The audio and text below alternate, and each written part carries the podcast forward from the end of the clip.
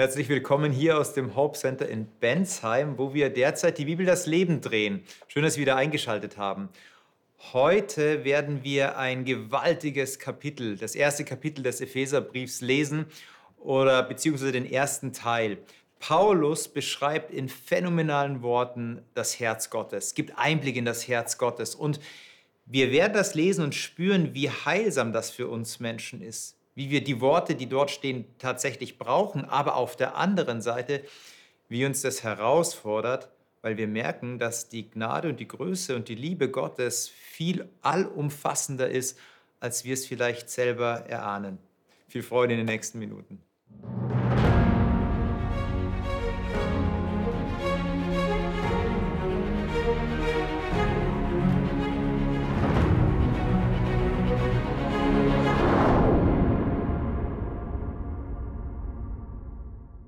Wir sprechen heute über den Epheserbrief oder beginnen heute mit dem Epheserbrief, nachdem wir letzte Woche über die, die Ursprünge der Epheser-Gemeinde gesprochen haben. Schön, dass ihr wieder dabei seid. Die Runde von letzter Woche. Manuela, herzlich willkommen als Physiotherapeutin. Du hast letzte Woche über Berührung gesprochen, auch wie dich der Geist Gottes berührt.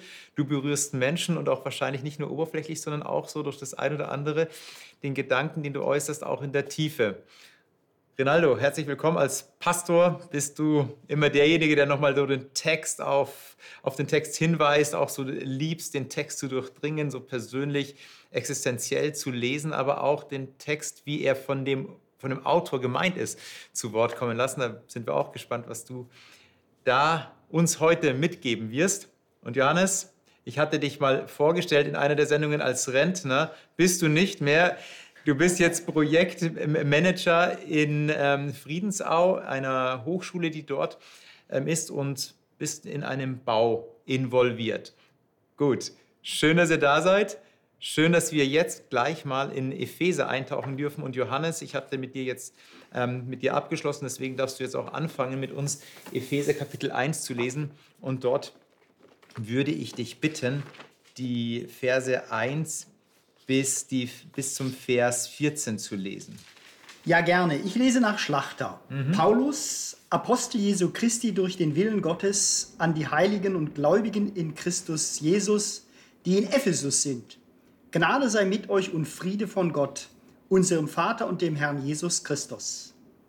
Gepriesen sei der Gott und Vater unseres Herrn Jesus Christus, der uns gesegnet und mit jedem geistlichen Segen in den himmlischen Regionen in Christus wie er uns in ihm auserwählt hat vor Grundlegung der Welt, damit wir heilig und tadellos vor ihm seien in Liebe. Er hat uns vorherbestimmt zur Sohnschaft für sich selbst durch Jesus Christus nach dem Wohlgefallen seines Willens, zum Lob der Herrlichkeit seiner Gnade, mit der er uns begnadigt hat in dem Geliebten. In ihm haben wir die Erlösung durch sein Blut, die Vergebung der Übertretungen nach dem Reichtum seiner Gnade die er uns überströmend widerfahren ließ in aller Weisheit und Einsicht. Er hat uns das Geheimnis seines Willens bekannt gemacht, entsprechend dem Ratschluss, den er nach seinem Wohlgefallen gefasst hat in ihm. Zur Ausführung in der Fülle der Zeiten, alles unter einem Haupt zusammenzufassen, in dem Christus, sowohl was im Himmel als auch was auf Erden ist. In ihm, in welchem wir auch ein Erbteil erlangt haben, die wir vorherbestimmt sind nach dem Vorsatz dessen, der alles wirkt nach dem Ratschluss seines Willens, damit wir zum Lob seiner Herrlichkeit dienten, die wir zuvor auf den Christus gehofft haben. In ihm seid auch ihr, nachdem ihr das Wort der Wahrheit, das Evangelium eurer Rettung gehört habt. In ihm seid auch ihr, als ihr gläubig wurdet, versiegelt worden mit dem Heiligen Geist der Verheißung, der als Unterpfand unseres Erbes ist, bis zur Erlösung des Eigentums zum Lob seiner Herrlichkeit. Vielen Dank erstmal um sich mit diesem Ganzen, um das erstmal setzen zu lassen, also jetzt sind ganz viele Dinge angesprochen worden, ein Hintergrund zu dem, was hier Paulus schreibt. Also er, wir gehen davon aus, dass es Paulus schreibt. Es gibt Theologen, die sagen, das würde Paulus nicht schreiben, aber es ist eigentlich ein relativ typischer Anfang. Beispielsweise Kolosserbrief ist ähnlich, ähm, hat eine ganz große, ganz große Ähnlichkeit zu dem Epheserbrief. Es ist nicht geklärt, ob es tatsächlich an den Epheserbrief, äh, an die Epheser geschrieben wurde. Vielleicht steht bei euch auch so eine kleine Fußnote in wichtigen alten Handschriften, fehlt in Ephesus. Das ist tatsächlich in den alten Handschriften so. Wahrscheinlich war es ein Rundbrief, den Paulus geschrieben hat, so wie es damals eben üblich war, was wir auch aus der Offenbarung kennen, wo mehrere Gemeinden den Brief gelesen haben, aber auch, wo wir als Christen, die nach, nach dieser Zeit leben, auch mit hineingenommen wurden. Und Paulus, er strukturiert seinen Brief in zwei Teile. Dieser, dieser erste Teil ist eigentlich ein, ein Lobpreis, ein dogmatischer Lobpreis, kann man fast sagen, weil er etwas festsetzt, wie Gott ist oder wie Gott den Menschen begegnet auf der einen Seite. Und auf der anderen Seite, da werden wir in einigen Wochen hinkommen, ja, wie ist jetzt die Antwort des Menschen darauf? Wie antwortet der Mensch auf das, wie Gott ist? Da geht es dann um das Praktische, um den praktischen Zugang. Und dann heißt es in Kapitel 3, also Epheser 3, Vers 1, deshalb. Also dieses deshalb verknüpft jetzt so diese beiden, diese beiden Teile miteinander. Man mag fast sagen, so das eine ist so die erste Tafel und das andere ist die zweite Tafel. Das eine ist so, wo es um Gott geht, wie in den zehn Geboten, wo es um Gott geht, und dann die zweite Tafel, wo es um das Praktische geht. Ähm, ist hier, wird hier auch ein Stück deutlich. Das, was du jetzt gelesen hast im Griechischen, ist eigentlich ein Satz. Also da steckt eine Menge drin. Und Paulus hat seine Hausaufgaben gemacht, so wie, äh, wie man ihn kennt. Er schreibt sehr, sehr lange Sätze. Du hast jetzt sehr viele Dinge vorgelesen. Und wir wollen jetzt den einen oder anderen Aspekt nochmal hier deutlich ins Auge fassen. Du hast gesagt, du hast vorgelesen in Vers 3, Gelobt sei Gott, der Vater unseres Herrn Jesus Christus, der uns gesegnet hat mit allem geistlichen Segen im Himmel durch Christus. Wenn man es so liest, dann hört sich das schon sehr idealisiert an. Dann hört sich das so an, ja, wir haben den Segen, wir als Christen leben auf der Wolke der Seligkeit, wir haben die Schwierigkeiten des Lebens betreffen uns nicht. Ähm, ist das die Realität und das, was Paulus tatsächlich meint? Und wenn nein, was meint er denn mit dem, wenn er sagt, wir sind von Gott gesegnet mit allem geistlichen Segen im Himmel durch Christus? Was ist das? Du lässt ja bei deiner Zitierung das denn weg. Mhm. Im nächsten Vers denn in ihm hat er uns erwählt, ehe der Welt Grund gelegt war. Mhm. Also weil du das so auf die Christen begrenzt hast. Diese Begrenzung macht er nicht. Mhm. Mhm. Er sagt, jeder Mensch, mhm. jeder wird den Segen erfahren. Also bevor der Welt grundgelegt war. Also es war ja noch gar nicht ein Geschöpf da, weder Tier, Mensch noch irgendwas. Mhm. Ja, mhm. noch davor hat Gott ein Ja zu dir gefunden. Also wenn man sich das sozusagen klar macht, bevor du bist, bist du schon bejaht. Hm. Und das finde ich halt diesen, das, so dieses Starke. In den Bibeln ist immer der Satz davor, also der Vers ja, davor ja, dick ja, gedruckt. Ich finde eigentlich, der danach mhm. sollte mhm. dick gedruckt sein. Das dann ist ja immer eine Erklärung auch nochmal, ja, die dahin also geht. Das, weil eben diese Zusage, du musst nicht erst sein und irgendwas gemacht haben oder an irgendeiner Stelle im, zur richtigen Zeit am richtigen Ort sein, sondern ehe irgendwas ist, ist schon das Ja Gottes zu dir da. Also es ist ja total weg von der Realität, in der wir leben, weil das Ja kommt ja erst später. Wenn ich da bin, wird mir das Ja gegeben. Oder wenn ich, äh, wenn ich etwas geleistet habe, wird mir das Ja gegeben, wird mir Bestätigung gegeben. Die Bestätigung erfahre ich nicht normalerweise zuvor oder bevor ich, bevor ich überhaupt da bin.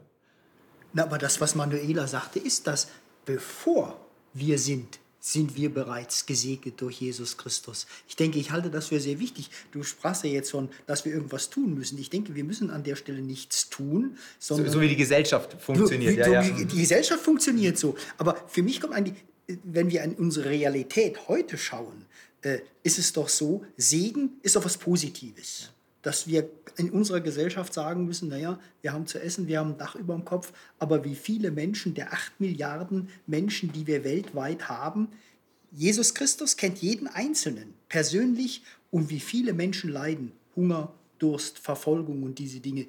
Inwieweit die sich wirklich gesegnet fühlen, ich mache mal ein Fragezeichen dran. Mhm. Aber wie viele Menschen, ich meine, Paulus ja selbst hier auch, wenn man, da, wenn man so liest, 60 nach Christus, er war selbst im Gefängnis in Rom. Wo er das hier schreibt. Wo, wo er das ja. hier schreibt, mhm. ja, dass er sich dennoch gesegnet fühlt und viele verfolgte Christen, die ein, ein, eine äh, positiven Dinge äh, an den Tag legen, Gedanken, da bin ich manchmal wirklich sehr, sehr positiv überrascht.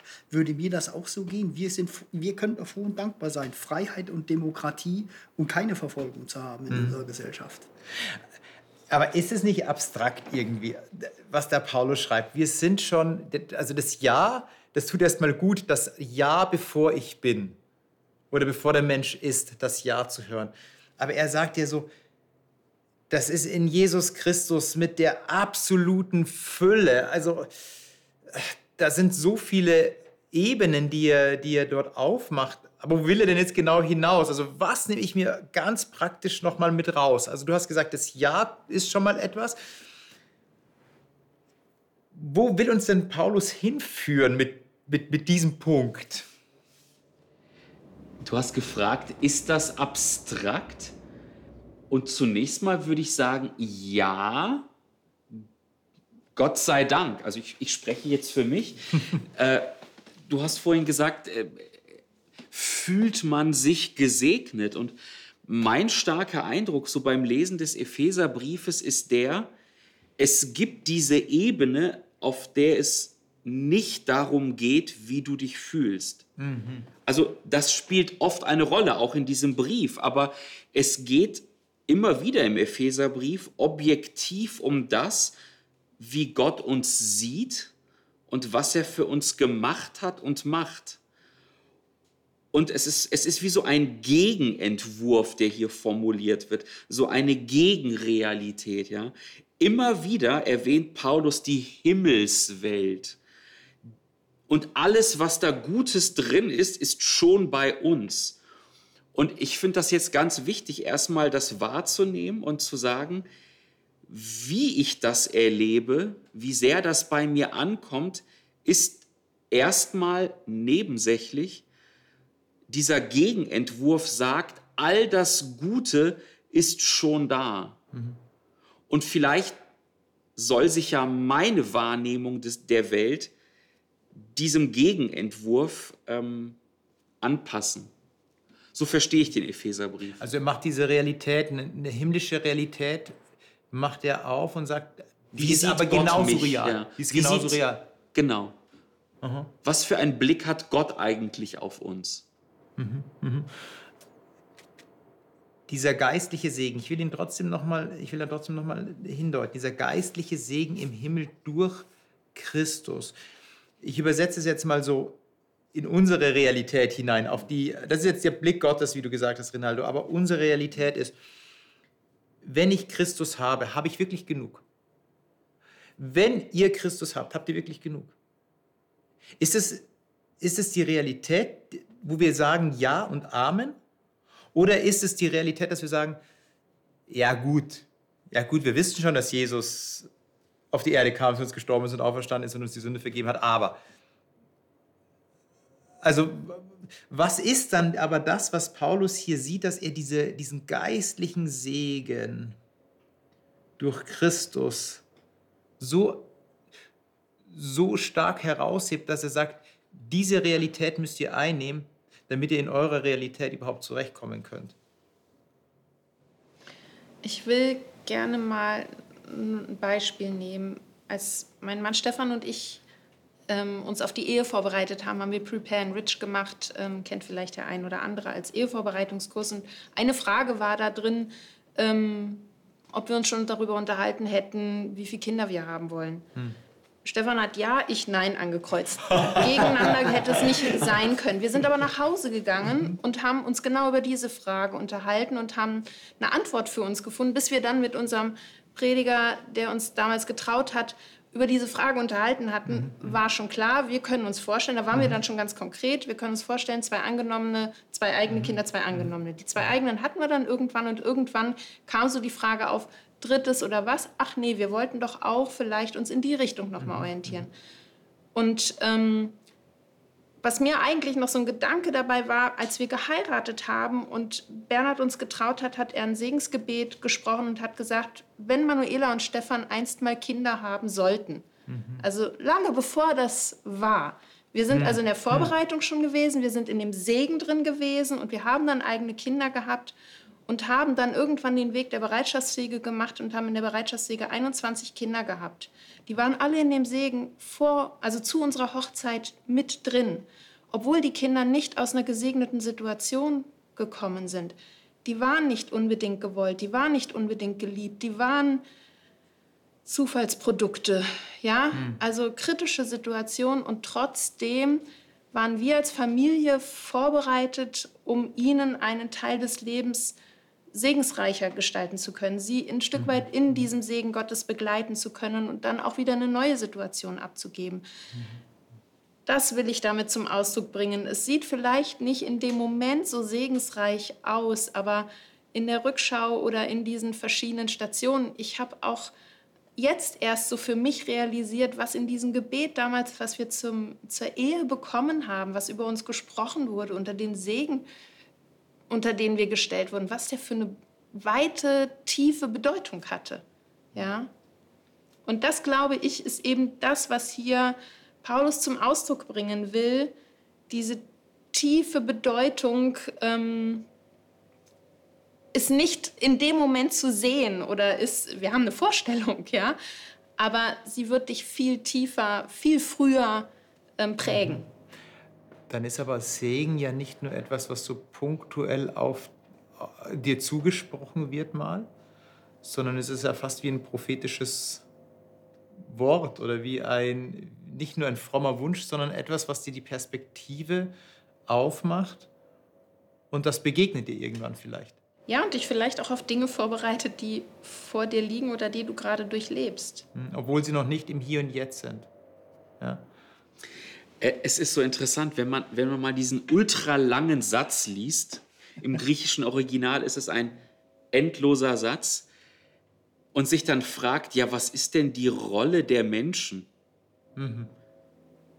Also dann, dann würde ich sagen, sich nicht den Geschenken zu versperren.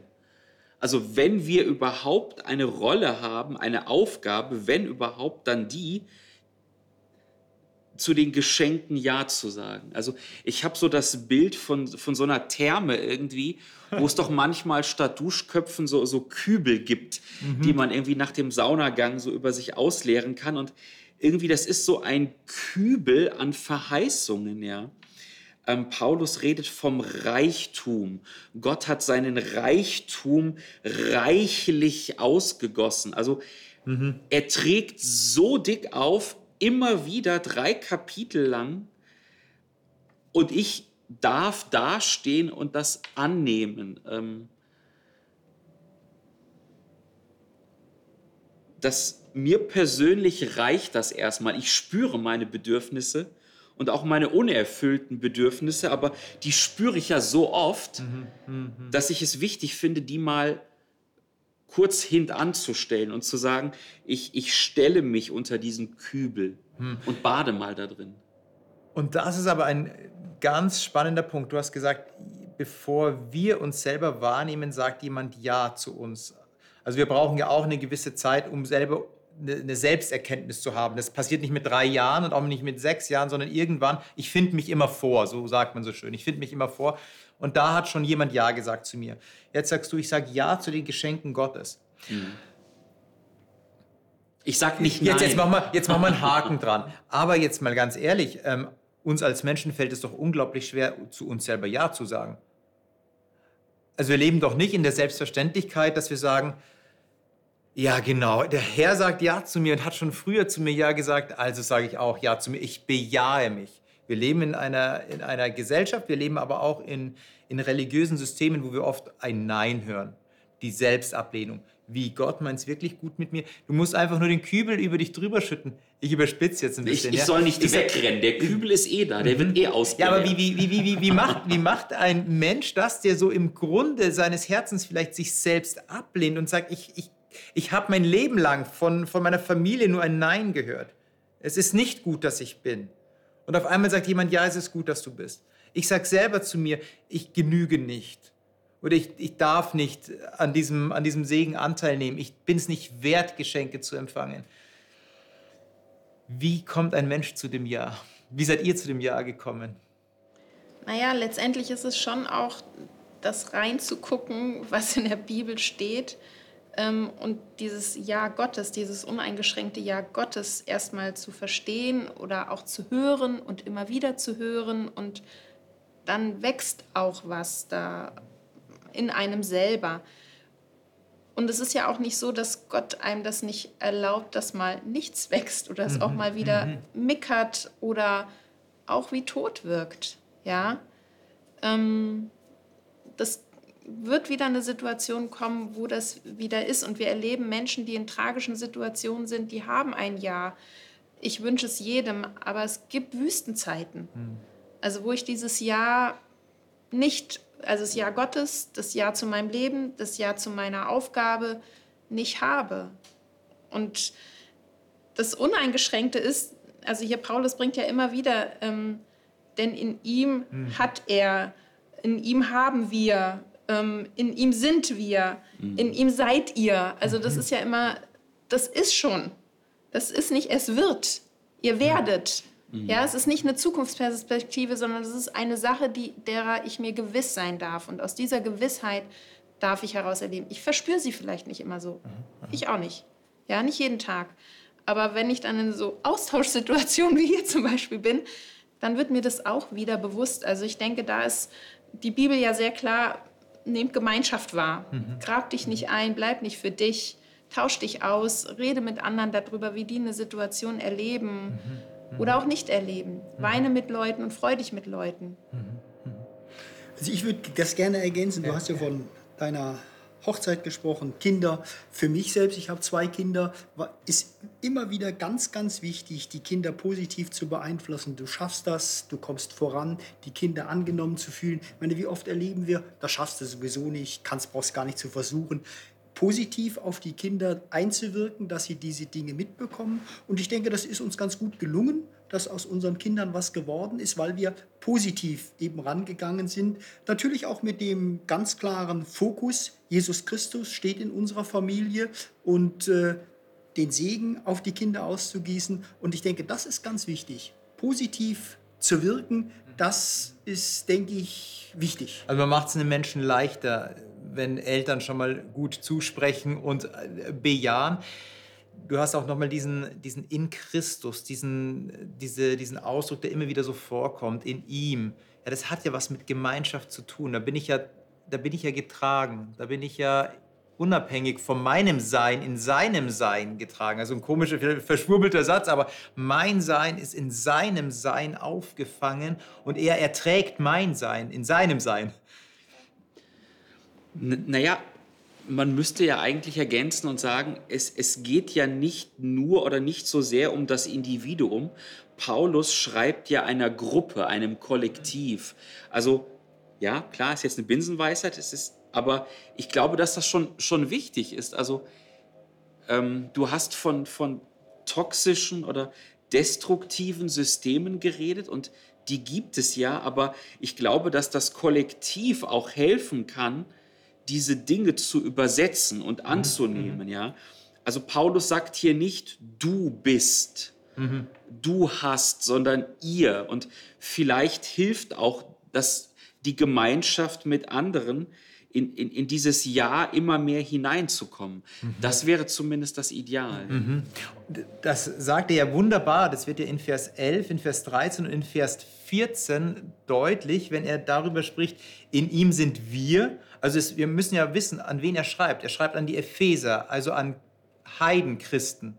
Und in der damaligen Zeit gab es ja die große Auseinandersetzung zwischen Heidenchristen und Judenchristen. Ja, wer ist denn jetzt wirklich zugehörig? Wer sagt denn Ja zu mir? Ja, ja die Juden, wir sind das erwählte Volk. Oder die Judenchristen, wir sind das erwählte Volk. Ist doch klar. 5. Mose 7. Der Herr hat uns erwählt. Und wie passt jetzt da der Heide hinein? Also ja, in ihm sind wir auch zu Erben eingesetzt worden. Wir, schreibt Paulus. Aber dann in Vers 13, in ihm, da ist wieder dieses in ihm, in ihm seid auch ihr in ihm seid auch ihr.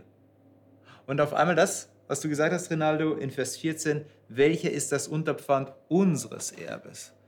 Also da wird diese Gemeinschaft, da wird dieses Gemeinsame, nicht nur das Individuelle, was wir oft als Christen betonen, ja, also auch in, in, in Liedern, mein Jesus und mein und, und meine Seligkeit und meine Errettung. Nein, es geht um unser, es geht um mehr, es geht um, das, um, die, um, die, um die Gruppe, es geht um die Gemeinde, die Jesus alle einlädt und sagt, ich sage zu dem auch schon Ja. Nicht nur zu dir persönlich, sondern auch zu der ganzen Gruppe, die vielleicht auch vorher ein Nein erlebt hat von einer anderen Gruppe. Ich sage zu der ganzen Gruppe Ja. Hör, Aber, Entschuldige, ja. wenn ich da nochmal reingehe. Deswegen finde ich das im Vers 4, denn in ihm hat er uns erwählt, ehe der Welt grundgelegt war. Ehe der Welt grundgelegt war, war noch nicht klar, ist Manuela Judenchrist, ist Manuela Christ, ja. in welchem Jahr lebt sie, in, welcher, in welchem Land wird sie geboren sein, ist sie in Afrika oder mhm. in der westlichen Welt zu Hause, ja, alles nicht. Ja. Das war noch nicht. Also bevor diese Differenzierung, ist es der Judenchrist oder nicht, mhm. bin ich in der Gruppe drin oder nicht, noch davor. Mhm. Noch davor. Also ehe irgendetwas war, bist du schon Kind hm. Gottes. Hm. Das Und das ist, so, das ist so das Revolutionäre. Wo haben wir das? Wo haben wir das in unserer Gesellschaft? Wo haben wir das in unserem Leben? Also ja, wir haben das in unserer Ehevorbereitung gemacht, aber noch mhm. davor. Noch davor waren die Kinder, mit denen wir zu tun haben, mit denen wir, meine Eltern, Großeltern, Generationen vorher groß geworden sind, sind alle Kinder Gottes, sind alle vor, bevor die Welt war, gesegnet. Und weil du den Vers, Auserwählt. Weil du den Vers 4 sagst, in seiner Liebe, Vers 5 dann, hat er mhm. uns dazu vorherbestimmt, seine Kinder zu sein durch Christus Jesus. Damit werden wir zu Geschwistern Jesu. Boah, was, was ist das für, eine, für ein machtvoller Satz, den er hier ausdrückt? Und ich glaube, dass das Einzige, das Einzige, wo wir das vielleicht ein Stück weit nachempfinden können, die göttliche Realität ein Stück weit nachempfinden können, ist im eigenen Elternsein. Wenn die, wenn die Elternschaft oder die Familie gut ist, wenn dieses Bejahende da ist. Denn normalerweise, ich rede jetzt aus meiner Perspektive, meine Töchter sind zur Welt gekommen, aber ich habe schon vorher dieses Ja, was du gesagt hast, gesagt. Ich habe schon Ja gesagt zu meinen Kindern, als meine Frau und ich geheiratet haben, weil ich gesagt habe, Ja zu Kindern. Ja, ich, ich will sie irgendwann haben, ohne dass ich wusste, ob es Männlein oder Weiblein sein wird. Ähm, und dann hatte meine Frau den Schwangerschaftstest und ich habe Ja gesagt zu ihnen, noch bevor ich die Augenfarbe wusste und noch bevor ich wusste, nach wem sie geht, nach meiner Frau oder nach, mein, oder, oder nach mir oder wem auch immer, ähm, ob sie mehr von Opa oder Opa, äh, Oma haben. Ich habe Ja gesagt, einfach nur Ja gesagt. Und ich glaube, das geht uns doch auch dann. Und ich finde, das ist eben das, was ich in der Bereitschaftspflege erfahren habe. Du hast es zu deinen Kindern, also Elternsein, mhm. erlebt. Es gibt Paare, die haben kein Elternsein, die haben keine Partnerschaft. Und trotzdem werden auch sie Situationen erleben, wo sie merken, wo sie für andere da sind und wo sie für andere zum Segen werden, weil Gott vorher auch schon da ein Ja gefunden hm. hat. Ja? Das haben wir, wie gesagt, in der Bereitschaftspflege ja auch erfahren, dass Kinder wirklich richtig abgelehnt wurden, ja, mit brutalsten Situationen. Mhm. Und trotzdem gibt es ein Ja zu diesem Kind, also zu Kindern. Und so kann jeder auch in diese Situation hineinkommen, ob das ein Kind ist, was er auf der Straße mal trifft und mit dem er auf Augenhöhe begegnet. Es gibt für jeden Menschen in dem Leben eine Situation, wo er erleben darf, mit Kindern ähm, ein Ja zu haben, dass es ein Ja schon vorher gab. Das heißt, wenn uns jetzt jemand zuschaut, der sich innerlich ablehnt, wäre das ja Gottes das Ausrufezeichen, mhm. was er dieser Person gegenüberstellen würde. Auch wenn dich andere abgelehnt haben, ausgeschlossen haben oder, also selbst wenn es deine Eltern waren oder du selber, dann ist mein Ja so stark, so verbindlich, dass da nichts dran vorbeigeht, weil schon bevor jemand Nein gesagt hat zu dir, schon existiert hat. Ja. Das ist diese göttliche Realität. Aber jetzt muss ich ja ein bisschen provokant trotzdem nochmal fragen, ja? ähm, weil sich, es hört sich schön an und es ist schön, gar keine Frage. Aber in Vers 7 haben wir diese Erinnerung. In ihm haben wir die Erlösung durch sein Blut, durch die Vergebung der Sünden nach dem Reichtum seiner Gnade. Da kommt der Reichtum, Rinaldo, den du angesprochen hast, die uns reichlich hat widerfahren lassen in aller Weisheit und Klugheit. Ähm, jetzt ist ja Sünde, hier wird Sünde genannt. Und wir leben in einer, in einer Zeit, wo eigentlich über Sünde gar nicht so viel geredet wird, außer mal so kleine Sünden. Die kleinen Sünden bestraft die liebe Gott sofort oder man geht an den Kühlschrank und da gibt es die süßen Sünden oder, die, ähm, oder wenn man halt was zu viel gegessen hat, ja, ich habe schon wieder gesündigt heute. Das ist nicht so, ist, ist nicht so wirklich ein, ein, ein Begriff. Und auf der anderen Seite spüre ich aber, wie Menschen da sind, die doch sehr leiden und diese Ablehnung sich selber ähm, durch sündhaftes Verhalten, durch sündigen ähm, absprechen und dann dieses Ja sich absprechen. Warum muss denn Paulus hier nochmal da irgendwie dran erinnern? Hätte ja sagen können, ja, ähm, die Vergebung der Sünden lassen wir jetzt mal einfach weg. Wir reden einfach, dass, der, dass, dass, äh, dass Gott einfach Reichtum an Liebe und Gnade und so weiter hat. Muss er da nochmal in unsere menschliche Wunde reinbohren, dass wir Ja's nicht vergessen? Ich weiß nicht, ob es eine Wunde ist. Also ich möchte nicht vorausgreifen, aber Später wird Paulus sagen, dass das Leben ohne Gott sehr viel mit Unfreiheit zu tun hatte. Ja, das, das wird er in Kapitel 2 machen und Paulus sagt, dass diese Unfreiheit geendet hat, ja. Ähm, dass wir nicht mehr als Sklave, bildlich gesprochen, leben. Von daher, ich, ich glaube nicht, dass es, dass es eine Wunde ist. Ich glaube, es ist eher das Gegenteil. Und ich denke auch, sag ich, der, der, Paulus hat ja in der damaligen Zeit vor 2000 Jahren für die Epheser oder auch für die umliegenden Gemeinden geschrieben. Und ich denke, es war ihm wichtig, das nochmal sehr, sehr deutlich zu machen. Ja zu sagen zu jedem. Und ich denke, es war wichtig, er kannte die Umgebung, er kannte die Befindlichkeiten der Menschen, das nochmal ganz, ganz deutlich zu machen. Uneingeschränkt, Jesus Christus ist da, Jesus Christus vergibt euch, ob ihr Judenchristen seid oder Heidenchristen oder was auch immer. Ich, das, denke ich, war dem Paulus sehr, sehr wichtig. Deshalb hat er das hier an der Stelle so deutlich geschrieben. Also keiner hat dem anderen was voraus. Ihr seid alle Sünder und seid alle auf Gnade angewiesen? So, ja, so würde ich das, so, so würde ich das interpretieren, was er, was er schreibt und dass sich keiner irgendwie zurückgesetzt fühlen muss. Mhm, mh. Vielleicht noch was zu Vers 7. Also, was ich ja hier so bemerkenswert finde, ist, dass er sagt, durch Christus, in Christus besitzen wir Erlösung bereits. Mhm. Vergebung ist schon geschehen. Also das ist nichts, worauf ähm, dass das sich erstmal ereignen wird. Ja, und ähm, ich, ich glaube, dass das Gefühl dahinter herhinkt. Du hast von Sünde geredet. Also wenn jemand spürt, dass er Dinge getan hat, die destruktiv sind, dann kann es ja schon dauern, bis man sich selbst irgendwie das vergeben kann oder Gottes Vergebung annehmen kann. Aber unser Gefühl ist dann ähm, nicht objektiv. Unser Gefühl betrügt dann schon, weil, weil Paulus hier sagt, nee, e egal wie ich mich empfinde, ähm, Vergebung ist bereits da. Und das ist ja eine ganz, ganz starke Aussage, dass wir nicht irgendwie zittern müssen, äh, wird Gott barmherzig sein oder nicht. Hm. Er, er war es ja schon. Und wie kommt dieses theoretische Wissen ins Herz? Also das ist ja eine Kopfsache, dass wir sagen, gut, das Ja steht, die Erlösung steht. Also was auch im Griechischen übrigens steht, ist, dass es eigentlich eine, ein, ein Freikaufen von Sklaven ist. Das ist dieses mhm. gleiche Wort. Also einem Sklaven wird wieder eine Würde zuteil. Er ist jetzt ein freier Mensch, er ist kein Sklave mehr. Wie wird aber das dann Realität, wenn ich sage mit dem Kopf, okay, ich habe es verstanden, wie kommt das in Her ins Herz, weil der Weg ist dann doch manchmal zu lang? Naja, die große Sorge könnte ja sein, dieses Ja, dieses uneingeschränkte Ja Gottes, bevor die Welt geschaffen wurde, kann ich verspielen. Mhm. Das ist ja die andere Seite. Genau. Ja. ja? Also schön, dass, es, dass Gott mir das gesagt hat, aber ich ja. habe es verspielt.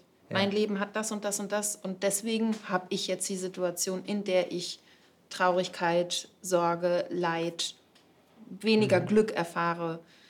Ähm, das ist ja die andere Seite. Das Zugesprochensein ist das eine Schöne, aber auf der anderen Seite glauben zu müssen, ich muss mir das erhalten.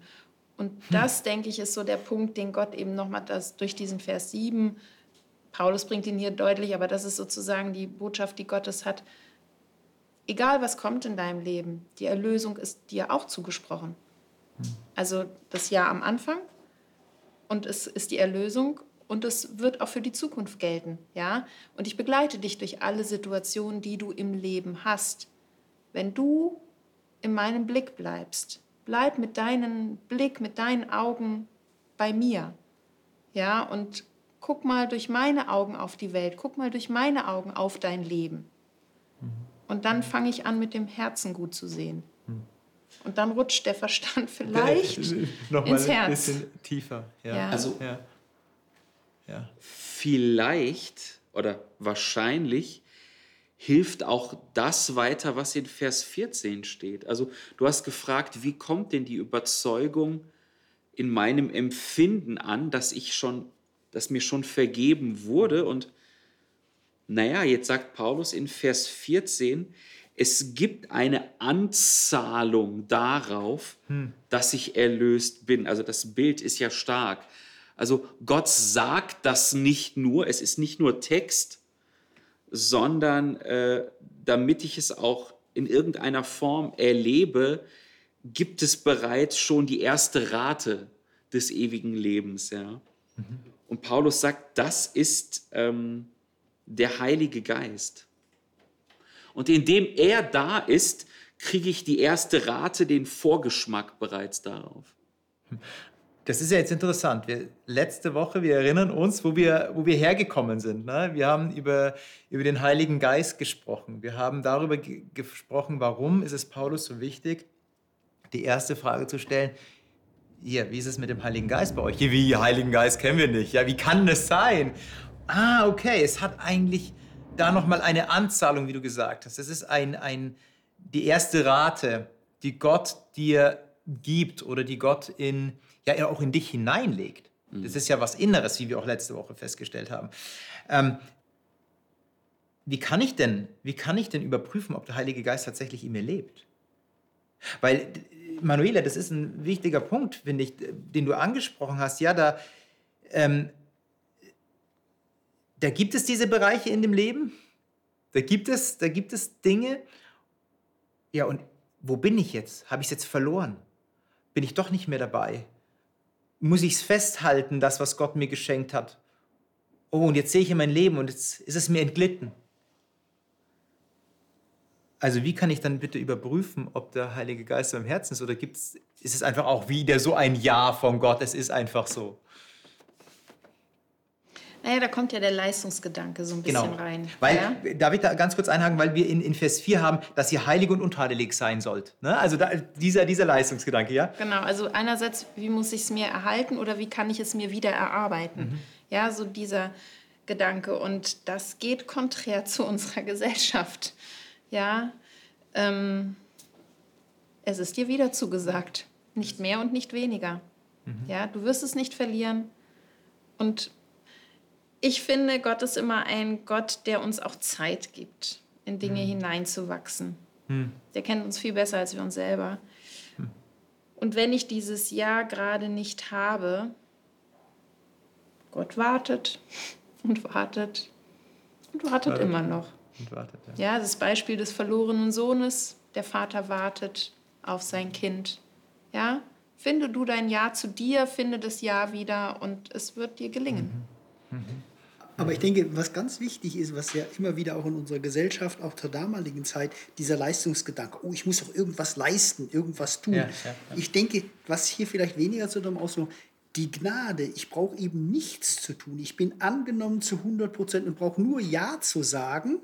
Und auch wenn mir mal Zweifel kommen, das Leben geht auf und ab, das ist überhaupt keine Frage, hat mir immer dann geholfen, auch wenn es runter war, nee, Jesus Christus hat mir zugesagt, in jedem Falle zu 100 Prozent und immer wieder, auch wenn ich tiefe Phasen durchmache, da aus diesen Phasen so rauszukommen, zu sagen, jawohl, deine Gnade, deine Erlösung ist zu 100 Prozent versprochen und ich kann sie annehmen und muss dazu nichts leisten.